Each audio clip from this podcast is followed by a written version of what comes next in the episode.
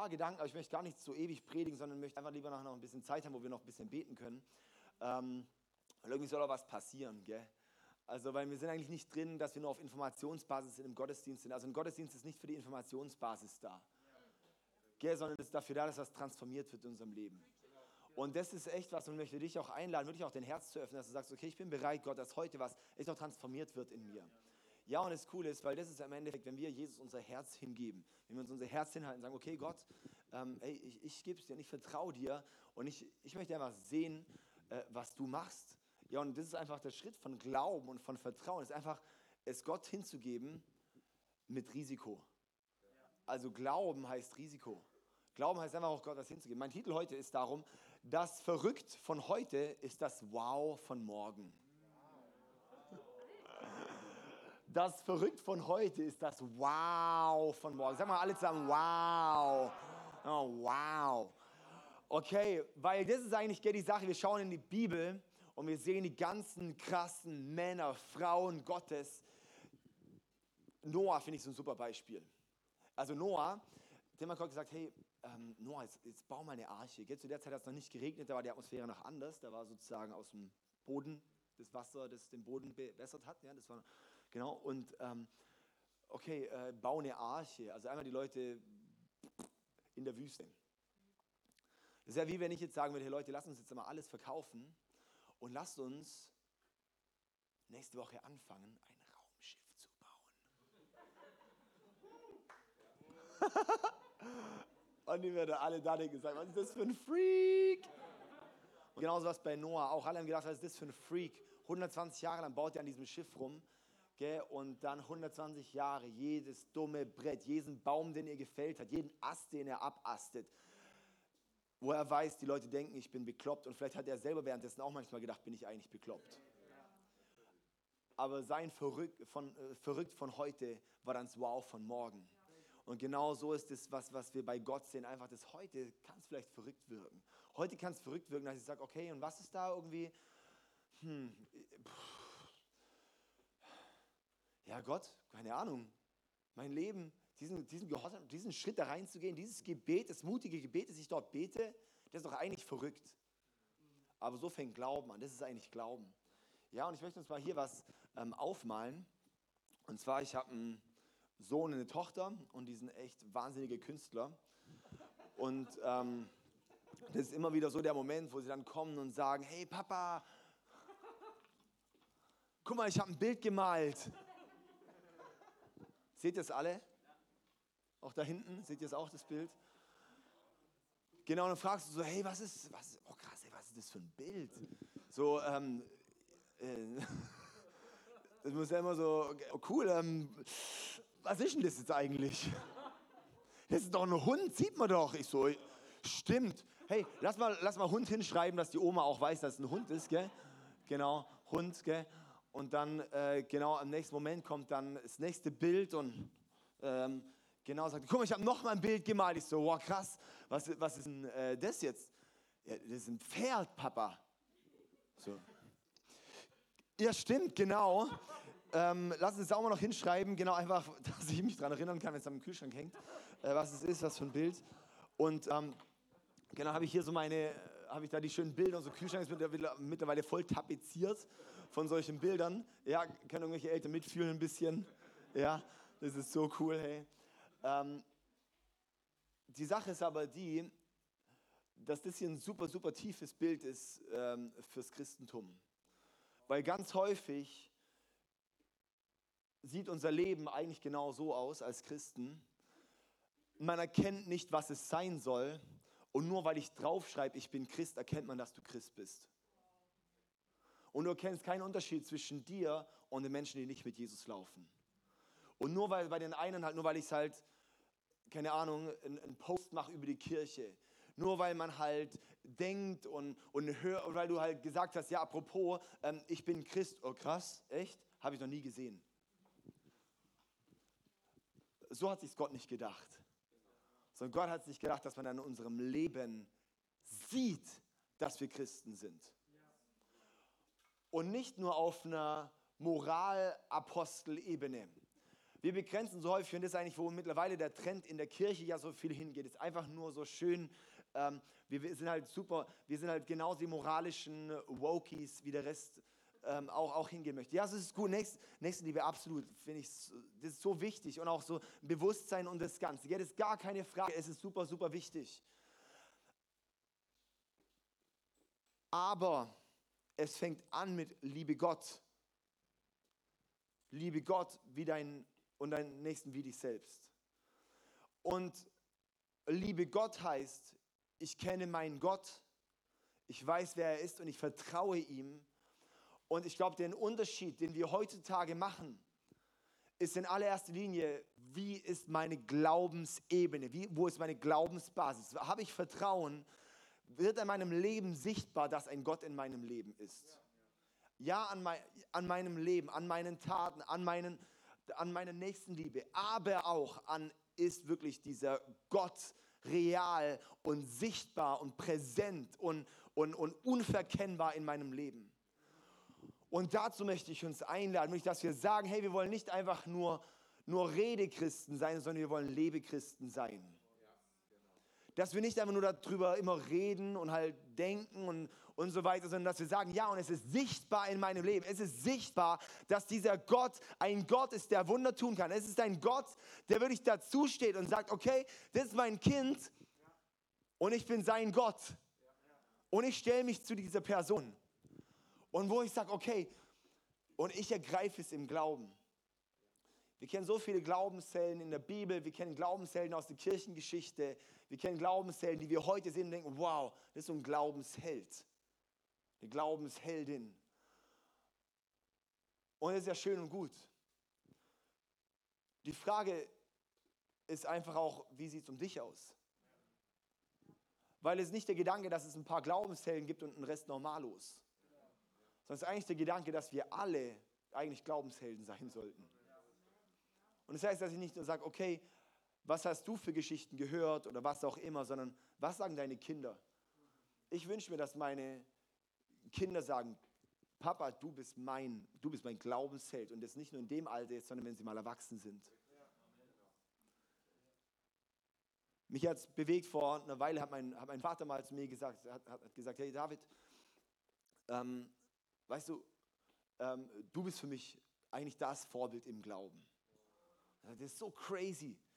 Das, das hat sowas gemacht in mir, wo ich sage, boah, das ist so ein, so ein, so ein, so ein wow, wenn es dein Papa zu dir sagt, ist schon massiv. Und ich sage so, hey, ich möchte da reinwachsen und ich möchte euch einladen, lass uns dort reinwachsen. Was sagen, hey, sagen, sagen deine Kinder, sagen deine Freunde, sagen deine Bekannten, sagen die Menschen, die dich kennen, hey, das ist die Person des Glaubens. Und Glauben sieht man einfach auch daran, dass es manchmal ein bisschen verrückt ist. Weil das ist nicht rational, das ist nicht das Normale, das ist nicht, wo ich, wo ich sage, okay, das, äh, das ist ja, das ist nicht das Logische, oder? Also Glauben ist am Ende nicht, nicht immer Logik, weil wenn nicht der Gottfaktor mitspielen müsste, also bei Glaube ist wichtig, dass der Gottfaktor mitspielt. Weil ohne den Gottfaktor ist es kein Glaube, dann ist es ja Wissen. Das heißt, beim Glauben ist immer ein gewisses Risiko und genau dieses Risiko liebt Gott, weil es bedeutet, ich vertraue ihm. Weil ich weiß, okay, ich kann es nicht ganz, ich check's nicht ganz, aber ich, ich brauche ihn. Ich möchte jetzt mal kurz reinschauen hier äh, in 1. Mose Kapitel 13 ähm, bei Abraham. Und zwar ähm, heißt es da ab Vers 14, nachdem Lot fortgezogen war, sprach der Herr zu Abraham, schau dich nach allen Seiten um, Abraham. Dieses ganze Land, das du siehst, werde ich dir und deinen Nachkommen für immer zum Besitz geben. Und ich werde dir so viele Nachkommen schenken, dass man sie nicht zählen kann so wie der Staub auf dem Erdboden. Mach dich auf den Weg und durchzieh das ganze Land, denn ich werde es dir geben. Da verlegte Abraham sein Lager zu dem Eichenhain von Mamre bei Hebron. Dort baute er dem Herrn einen Altar. An dem Zeitpunkt war Abraham 75 Jahre alt, seine Frau Sarai war 65 Jahre alt. Die hatten keine Kinder und nicht so viel Aussicht von, dass die Nachkommen sein werden wie Staub auf der Erde und so viel. Das war nicht so ganz realistisch. Ja? Und dort steht Gott und gibt ihm eine Vision und sagt, schau dich um nach allen Seiten. Schau dorthin, schau dorthin, schau dorthin, schau dorthin. Das ganze Land werde ich dir geben. Es wird alles dein Besitz sein. Stell dich mal in Friedrichshafen irgendwo auf ein hohes Gebäude oder auf einen Berg. Schau dich mal um. Und wenn Gott dir sagt, es gehört alles dir, dann sage ich dir dann ein bisschen Immobilienhai. Ja? Alles gehört dir. Stell dir mal die Mieteinnahmen vor. Come on. Also, ähm, alles gehört dir. Gott gibt dort eine Vision für etwas, was sich komplett unreal anhört. Es ist komplett verrückt, diese Vision, die Gott dort gerade Abraham gibt.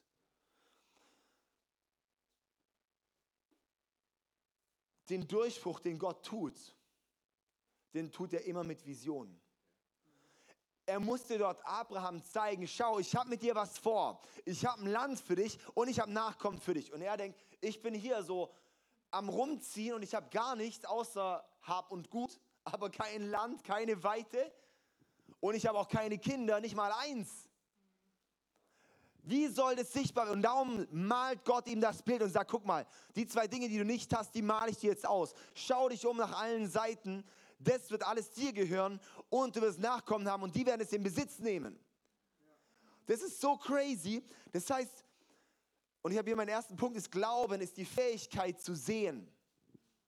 Glauben ist die Fähigkeit zu sehen. Ja, wir müssen nach, das nach vorne zu schauen. Glauben bedeutet, macht die Augen auf, aber nicht nur die sichtbaren, sondern die inneren, die geistlichen Augen auf. Das hat etwas auch mit Vision zu tun, mit dem, was Gott sprechen möchte. Und ich möchte dich heute Morgen auch einladen, hey, mach deine Augen auf. Mach deine Augen auf und sieh, was Gott sprechen möchte. Was verheißt Gott? Wenn wir seine Kinder sind, dann hat er etwas für dich. Dann ist, bist du ein Erbe von ihm. Und Gott hat gesagt, hey, ihr sollt das Königreich Gottes auf diese Erde hier soll ausgebreitet werden und ihr seid die Bürger darin und ihr seid Mitherrschaften. Das heißt, Gott hat da was vor. Gott hat Vision, auch für uns hier in Friedrichshafen. Hey, lass uns die Augen aufmachen. Ich war äh, 2000, wir haben jetzt vor zehn Jahren das ICF Sing gegründet, 2012. Und dann haben wir 2016 angefangen, in, in Villingen, Schwenningen den ersten Standort zu gründen. Das war total bekloppt, dieser Move ich war dann, wir waren da so ein paar Monate drin und in Villingen, es hat angefangen und dann war ich bei einem, bei einem, äh, das ist ja eine Kirche mit mehreren Standorten, das ist immer ein Multisite. Und dann war ich dann bei einem Multisite-Coach, das ist der bekannteste Multisite-Coach, den es global gibt, Jim Tomberlin, das ist der verantwortlich für den ganzen amerikanischen Sprachraum, das ist so dieser, äh, so, that's the man, ja, der nennt sich selber the Multisite-Guy. Ja, so, sozusagen jeder Große lässt sich von ihm beraten. Und er hat, und ich habe ihn dann auf unsere Situation angesprochen. Sagt, hey, irgendwie so und so ist die Situation, singen, wir sind super schwach, gründen gerade einen Standort in Villingen, keine Ahnung, wir haben dort keinen Pastor und wir wollen nicht diese, diese Mutterschiff haben, sondern gleichwertige Standorte. Und irgendwie habe so, weil Gott hat mir ein Bild gezeigt und hat ein Bild gemalt, wie diese Kirche aussehen wird und die ganze Region äh, einnehmen möchte. Und habe das dann einfach ihm versucht zu erklären und er so, hey, schön, aber bis in ein paar Monaten wird das ganze Ding zusammengebrochen sein, es wird kaputt gehen. Das werde ich dir garantieren. Und das habe ich aber auch nicht angenommen. Gell? Und ich habe einfach, weil ich gewusst habe, was Gott gesprochen hat. Wenn Gott was spricht und wenn du etwas siehst, wo du weißt, es spricht Gott, dann kann auch nicht eine menschliche Stimme das zerstören. Und dann halten wir daran fest. Aber das Wichtige ist, was sehen wir? Was siehst du? Glauben ist die Fähigkeit zu sehen. In 2. Korinther 4, Vers 18 heißt es, uns, die wir nicht sehen auf das Sichtbare, sondern auf das Unsichtbare. Denn was sichtbar ist, das ist zeitlich, was aber unsichtbar ist, das ist ewig. So heißt es auch noch in einer anderen Stelle, hey, wir laufen im Glauben und nicht nur im Schauen, also nicht nur in dem Sicht, Sicht, Sichtbaren, sondern im Glauben heißt mit den geistlichen Augen zu sehen. Im Laufen, im Schauen heißt, ich schaue mit meinen menschlichen Augen, mit meinem Verstand, mit dem, was ich denke, was rational ist. Und Laufen im Glauben heißt, ich laufe mit meinen geistlichen Augen. Ich sehe das, was Gott sieht. Darum bete ich so oft, Gott schenk mir deine Augen, die Liebe für die Menschen, das, was du machen möchtest, das, was du in dieser Stadt vorhast. Zeig mir, dass ich wahrnehmen kann, was im Unsichtbaren passiert. Glaube ist nicht sichtbar, aber Glaube wird sichtbar. Glaube fängt immer unsichtbar an. Ja, das ist wie so, ich habe ein iPhone oder iPhone, ähm, vor, vor äh, paar Jahren, keine Ahnung, vor zehn Jahren gab es, vielleicht das erste iPhone oder sowas, oder? Ich weiß nicht genau. Ähm, vielleicht zwölf Jahre, keine Ahnung, wann das erste iPhone kam. Auf jeden Fall, das, der Ding ist, Steve Jobs damals, der hatte dieses iPhone schon im Kopf. Der wusste ganz genau, wie das aussehen soll. Kein Mensch hat es gesehen, keiner konnte sich vorstellen, wie das sein soll, wie das sein kann. Und er wusste schon, was dort kommt. Und was passiert ist, wurde sichtbar. Das heißt, bevor es im Sichtbaren ist, ist es immer schon im Unsichtbaren da. Das ist jetzt ein bisschen ein, eine Übertragung ein bisschen vom Bild her. Ja, sodass wir sehen, hey, die Idee ist im Unsichtbaren da. Und die Frage ist, sehen wir, was die Idee Gottes in deinem Leben ist? Siehst du, was die Idee Gottes, was das Bild Gottes ist. Was hat er vor in deiner Ehe? Was hat er vor mit deiner Familie? Was hat er vor mit deinen Kindern? Was hat er vor mit deinen Finanzen? Was hat er vor mit deinem Grundstück? Was hat er vor mit deinem Arbeitsplatz? Was hat er vor mit deiner Kirche? Was hat er vor mit deiner Nachbarschaft? Hey, wir dürfen dorthin gehen und Gott fragen, okay, Gott, was hast du vor? Und dass wir uns Zeit nehmen und überlegen, Gott, und ich möchte hören, weil ich sage dir eins, Gott möchte zu dir sprechen. Gott möchte zu dir sprechen und du bist Gott nicht gleichgültig. Du bist halt nicht nur halt, halt auch noch irgend so ein dummes Schaf, sondern du bist ein geliebtes Schaf, wo Gott sagt, und ich führe dich und ich leite dich und ich habe was vor mit dir.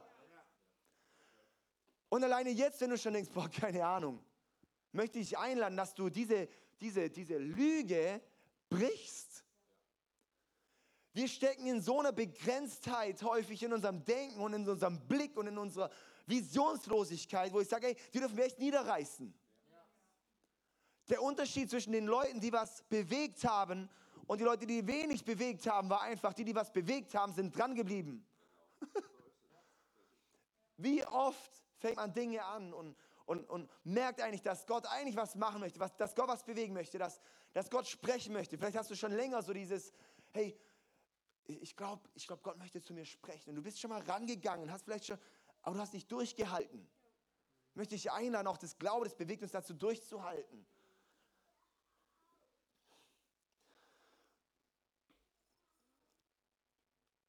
Komme ich zum zweiten Punkt. Der zweite Punkt habe ich mal genannt, Glauben kostet Enttäuschungen.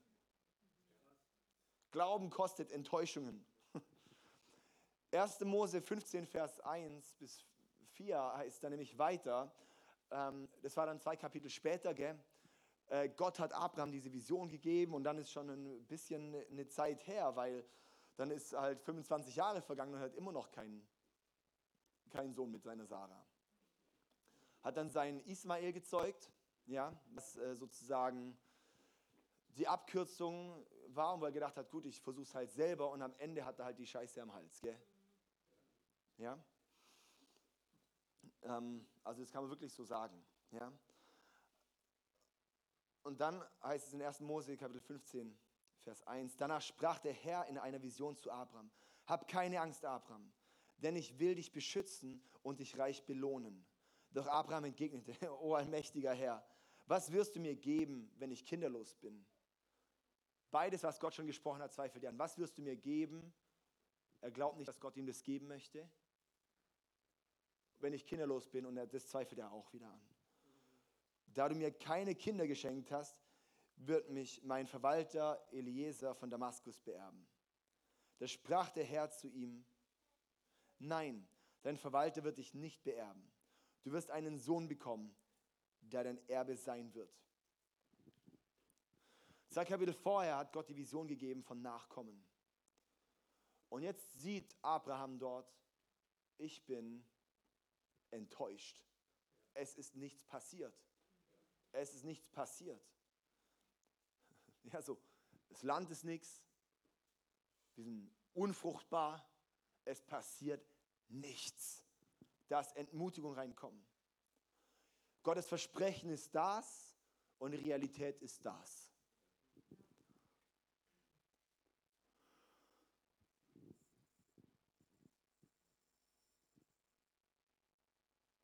Und das ist so ein ein super, super, super wichtiger Punkt, weil Vision und Glaube kostet auch immer, hat immer auch zwischendrin mit den Enttäuschungen zu tun. Sonst wäre es kein Glaube. also Glaube ist ganz häufig auch dieses, dass du an Momenten bist, wo du denkst, oh, what? What?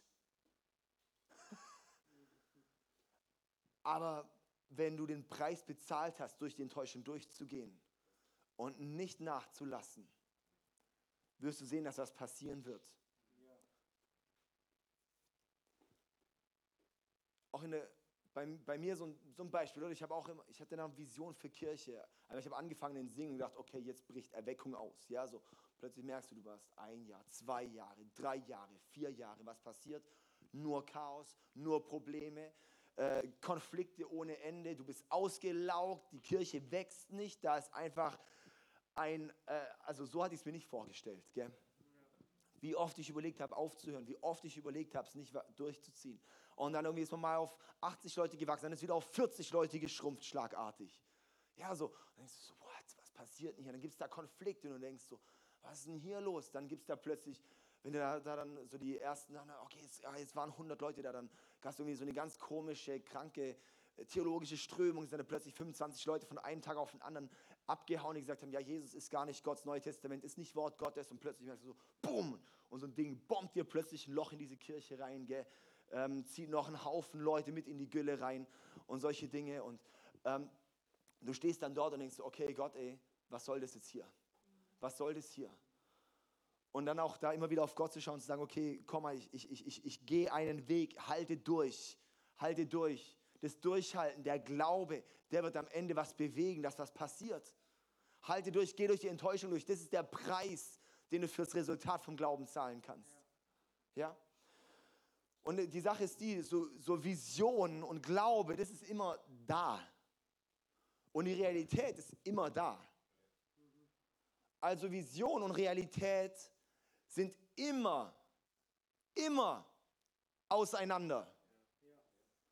Und wenn du denkst, boah, also keine Ahnung, zum Beispiel vor ein paar Jahren hätte ich mir, ich hätte nicht mal geträumt, dass wir dort stehen, wo wir heute stehen.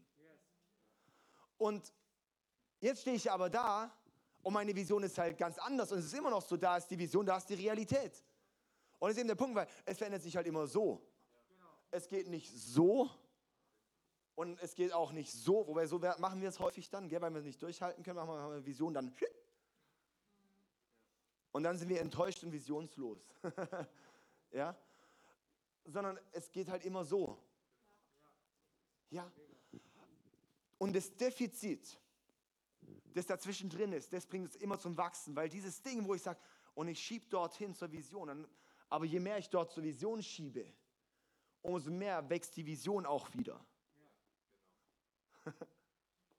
Wisst ihr, wie ich meine? Aber man muss es aushalten können, dass du am Ende nie am Ziel dran bist, sondern dass sie auf diesen Weg gehen und sagen, ich gehe auf den Weg des Glaubens. Unser Leben ist zu schade, um unseren Glauben und unsere Vision auf die Realität und auf die Umstände zu begrenzen. Dein Leben ist zu wertvoll, als dass du es darunter begrenzt. Da möchte ich dich ermutigen, will ich halte den Gotttraum in deinem Leben lebendig. Und dann habe ich noch den dritten Punkt. Glauben lockt dich aus der Komfortzone. Glauben lockt dich aus der Komfortzone. In 1. Mose 15, dann Vers 5, der nächste Vers, das ist so cool, weil Abraham ist dort, ist einfach entmutigt. Ja, und sagt so, okay, vielleicht kann mich ja der Eliezer beerben. Und sagt Gott, nee, der auch nicht. Und sagt Gott, okay, komm mal, Abraham. Der Herr führte Abraham nach draußen und sprach zu ihm, jetzt komm Abraham, schau mal hoch in den Himmel. Kannst du etwa die Sterne zählen? Dann versprach er ihm, so zahlreich werden deine Nachkommen sein. Hat er doch schon mal gehört. Den ersten Teilvers, der ist so wichtig. Der Herr führte Abraham nach draußen und sprach zu ihm. Er saß halt in seinem Zelt und hat da die Zeltdecke gesehen. Und er musste aus seiner Komfortzone, aus dem Zelt rausgehen, um zu sehen, okay, guck mal, da kann dir Gott den Himmel zeigen. Es ist so wichtig, dass wir immer wieder unsere Komfortzone verlassen, dass wir raus aus dem, vielleicht aus dem Gewohnten gehen, dass ich sage, okay, was ist gerade so mein bisheriger Horizont? Geh doch mal raus.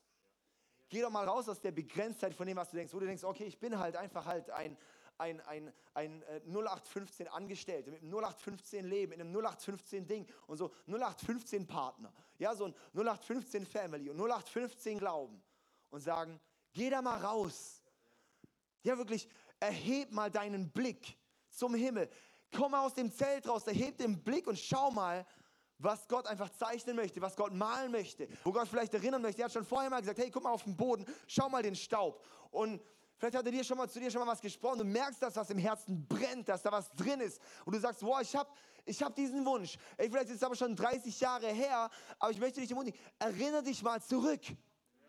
Und dann nicht nur schau nicht nur in den Staub, sondern schau jetzt auch mal in den Himmel. Vielleicht hast du zu lange in den Staub geschaut und in den Staub gedacht. Und jetzt vielleicht eher mal zu sagen, okay, jetzt schau ich mal in den Himmel und komm mal aus deinem Feld raus. Komm aus dem Gewohnten raus und sag, okay, Gott, was hast du dort vor? Was möchtest du dort machen?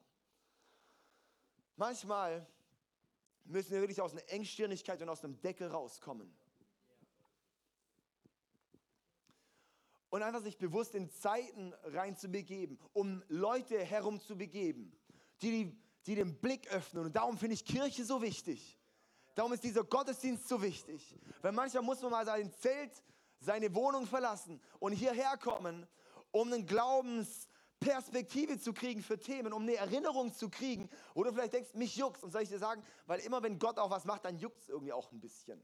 Es gibt so diese Ouch-Momente, die gibt es einfach. Oder dieses, oh Mann, ist irgendwie so unangenehm. Das ist irgendwie so, was, was, was erlaubt er sich? Vielleicht für ihn, aber für mich. Und da möchte ich auch sagen, brech mal diesen Opfer-Spirit. Wirklich, wir müssen diesen Opfergeist wirklich auch brechen. Oh Gott, ich bin so, oh, ja, so wie Abraham dort sitzt, oh, und ich habe keine, und das rein Land und es ist so dürr und ich habe immer noch kein Kind und dieses Land ist auch noch nicht meins. Und Gott sagt, hey, chill, Bro. Schau mal auf mich. Erinnere dich. Geh durch die Enttäuschung durch. Komm aus der Komfortzone raus, komm aus dem Zelt raus und schau mal hoch.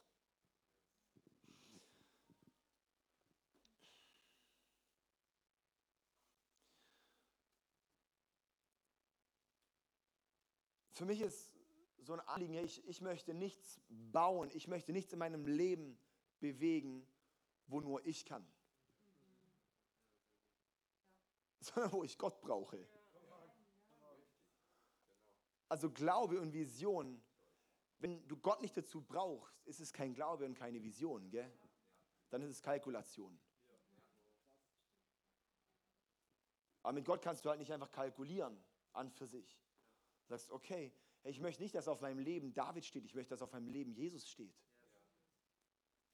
Ich möchte nicht, dass auf dem Resultat dann steht, okay, am Ende, oh, der David war halt der große Hecht. Sondern, ey, da hat Gott was gemacht. Ja? In meiner, in, in der Schulzeit, ich hatte, es war so ein krasses Erlebnis, weil ich hatte ganz lange gedacht, ey, ich, ich kann einfach nicht, ich kann einfach nicht vor Leuten sprechen. Ich gags immer irgendwie so rum und so weiter. Und selbst wenn ich im Gespräch mit Leuten bin, gags ich voll rum.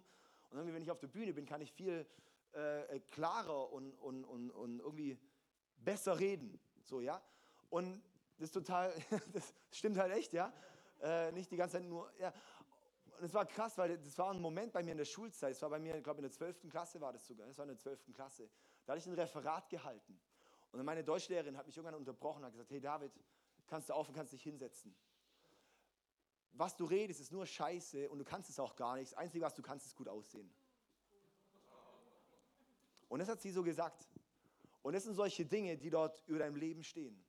Dann hatte ich mal mit jemandem gesagt, hatte, hatte ich jemanden, das war so, so ein Leiter war in meiner Jugendzeit, hatte ich gesagt, hey, keine Ahnung, ich habe irgendwie so die, diesen, irgendwie, irgendwie glaube ich, dass Gott möchte, dass ich mal Pastor werde. Und hat mich nur, nur ausgelacht hat nur gesagt, ja, davor will aber ganz viele andere erst. Ja, und einfach so dieses, das überhaupt nicht, das war.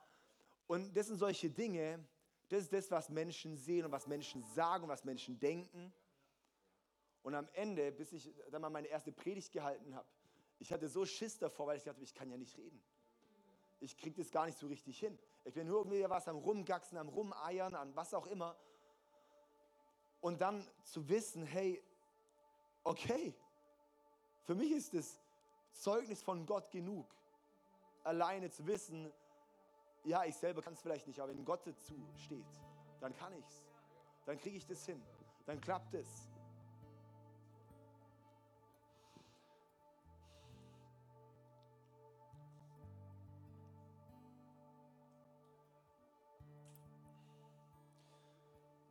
Für mich heißt Glauben auch, ich, ich, ich lebe auf Gottes Kosten.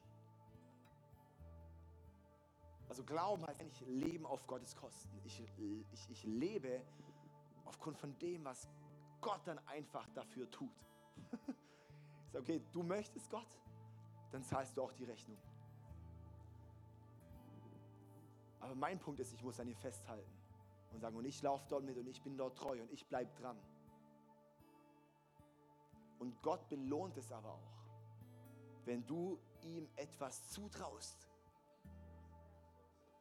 Du darfst auch Gott was zutrauen. Es ehrt Gott, wenn du ihm was zutraust. Es ehrt Gott. Großer Glaube ehrt Gott. Großer Glaube und Vision. Da denkt Gott, oh, come on. Der checkt ein bisschen, wer ich bin. möchte dich echt einladen, dass du dein, dass wirklich deine, deine Lebensbereiche, dass du anschaust, dass du sagst, okay Gott, ich, ich möchte wirklich dir vertrauen und anvertrauen. Und Gott, was ist Vision? Was ist Ziel? Gott, was hast du für einen Gedanken? Don't settle for less. Lass dich nicht einmal, wenn du nicht verheiratet bist, dann hey, gib dich nicht zufrieden mit einfach nur mittelmäßig, einfach zu sagen, ich kenne so viele Leute, die einfach diesen Kurzschlussschuss äh, gemacht haben und einfach sich in die, in einen, weil sie gedacht haben, ich komme zu kurz, weil sie gedacht haben, Gott hat mich vergessen, weil sie gedacht haben, ah, okay, es ist als nächstes Beste, was daherläuft, passt dann schon. Hey, geh da auch mit Gott ran. Geh an die Partnerwahl mit Gott ran. Das ist die zweitwichtigste Entscheidung in deinem Leben. Die wichtigste ist die Entscheidung für Jesus, die zweitwichtigste ist dein Partner. Weil entweder bremst er dich oder bringt dich voran. Entweder wirft dich aus der Bahn oder bringt dich auf die Bahn. Ja? Aber es gibt kein so Mittel. Das ist so solche Dinge, dass du sagst, okay, Gott, und das ist krass, im Schwabeländle, da auch mal reinzuschauen, auch zu sagen, hey, und ich vertraue dir, Gott, auch mein, ich, ich gebe dir mein Vertrauen, ich gebe meinen Glauben, ich gebe dir Erwartungen in meinem Bereich auch von Finanzen. Und sage, hey Gott, was hast du dort vor? Ich sehe wirklich, dass Gott was durchbrechen möchte. Wir haben so oft eine Armutsmentalität als deutsche Christen, als Deutsche sowieso und als, als Christen erst recht. Diese Mentalität von, okay, gerade so genug für mich. Hey Gott, ich bin zufrieden mit genug für mich. Dann bin ich nicht großkotzig, dann bin ich nicht. Das ist einfach, weil, weil mehr brauche ich nicht. Das ist das Egoistischste, was ein Mensch sagen kann, gerade genug für mich. Weil Gott möchte uns geben, dass wir weitergeben können. Wenn du sagst, genau genug für mich, dann wirst du nichts weitergeben. Gottes Gedanke ist, es soll ein Fluss sein. Er möchte dir geben, dass du wieder geben kannst. Ja? Und dass du sagst, okay Gott, was kann es für mich heißen? Ich breche mal aus diesem Gefängnis aus vom Armutsgeist. Okay? Glaube hängt nicht von deinen Ressourcen ab, sondern von den Ressourcen vom Himmel. Glauben hängt nicht mit dem ab, was du kannst, sondern von dem, was Gott möchte. Ja? Das heißt, wir leben auf Gottes Kosten.